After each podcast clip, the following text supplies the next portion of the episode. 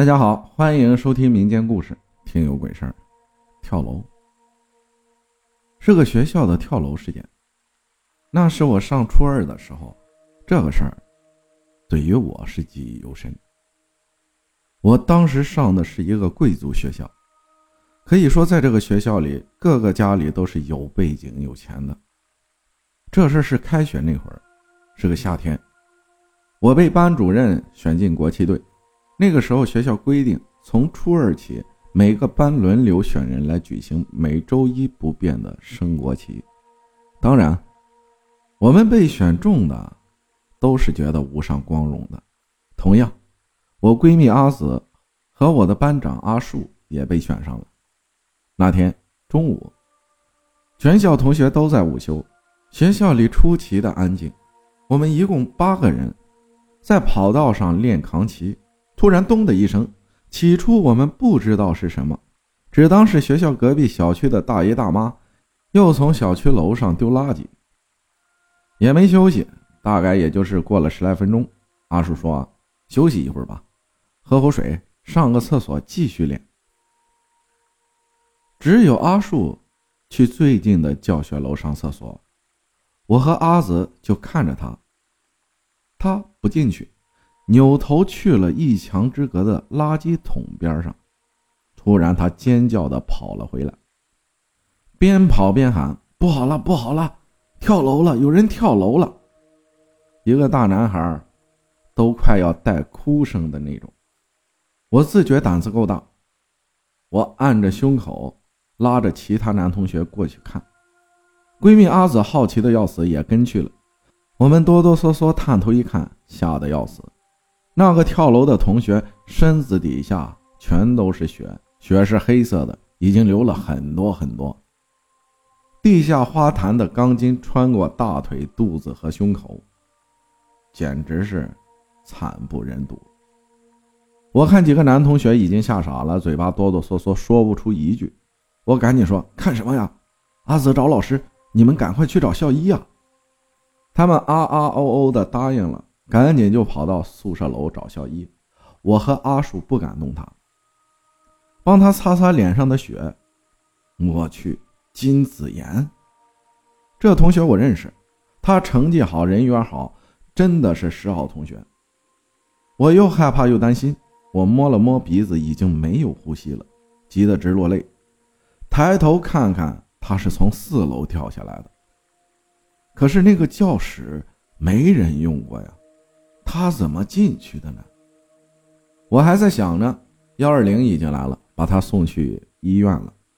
我满手的血，心里很不是滋味。这时，校长、主任把我们带进会议室。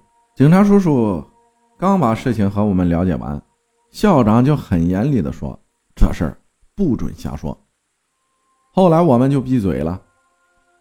是在医院一个学生的妈妈是医生。他说出来的没压得住，有人说他是没考好被老师骂了跳楼了，也有人说是谈恋爱被发现了，说要找家长，他被吓到了。可是我的印象中他不是这样的人。这事过了三天，我们接到噩耗，他没抢救过来。我晚上和阿紫躺在宿舍床上，他突然和我说：“你知不知道阿树为什么突然去看？”是不是有人跳楼了？我说不知道啊。他说，当时阿树说他看到一个人就在墙角偷偷摸摸看我们训练。当时那个人浑身是血。我只当他们是吓傻了，没注意。第二天，他的家人就来学校闹了，在学校门口放了花圈，撒了冥币。诡异的事儿就从这里开始了。夜里。学生们都能听到殡葬的音乐，就是从他躺的大楼下边传出来的。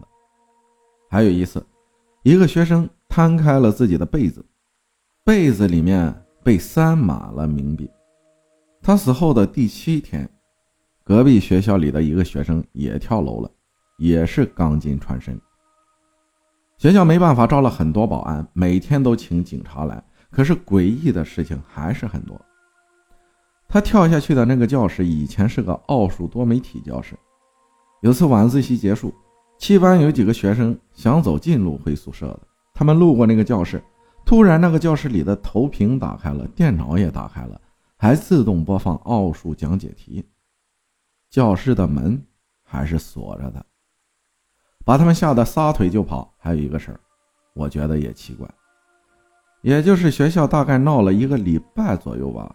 晚上我上厕所，已经过了十二点，我摸索着想开厕所的灯，但是打不开。路边的路灯照着镜子，我看到一个模糊的人形影子，就看他朝我摆摆手，像是说再见的样子。一连三天，总是半夜醒来，不是镜子就是窗户。我知道我生辰好，命大，脏东西不敢找我，可是我还是很害怕的。奶奶给我在庙里求了红绳，戴在身上之后就再也没见过了。后来学校赔了两百万，这事儿才消停。故事就到这儿了，涉及一些现实中的东西就不好讲了。感谢袁分享的故事啊。这个故事让我想起我的一个同学，就因为高考的时候可能没考好吧，据说是，然后直接就在卧轨了，爬火车道了。所以大家呀，不要钻牛角尖儿，有什么什么事过不去啊，对不对？感谢大家的收听，我是阿浩，咱们下期再见。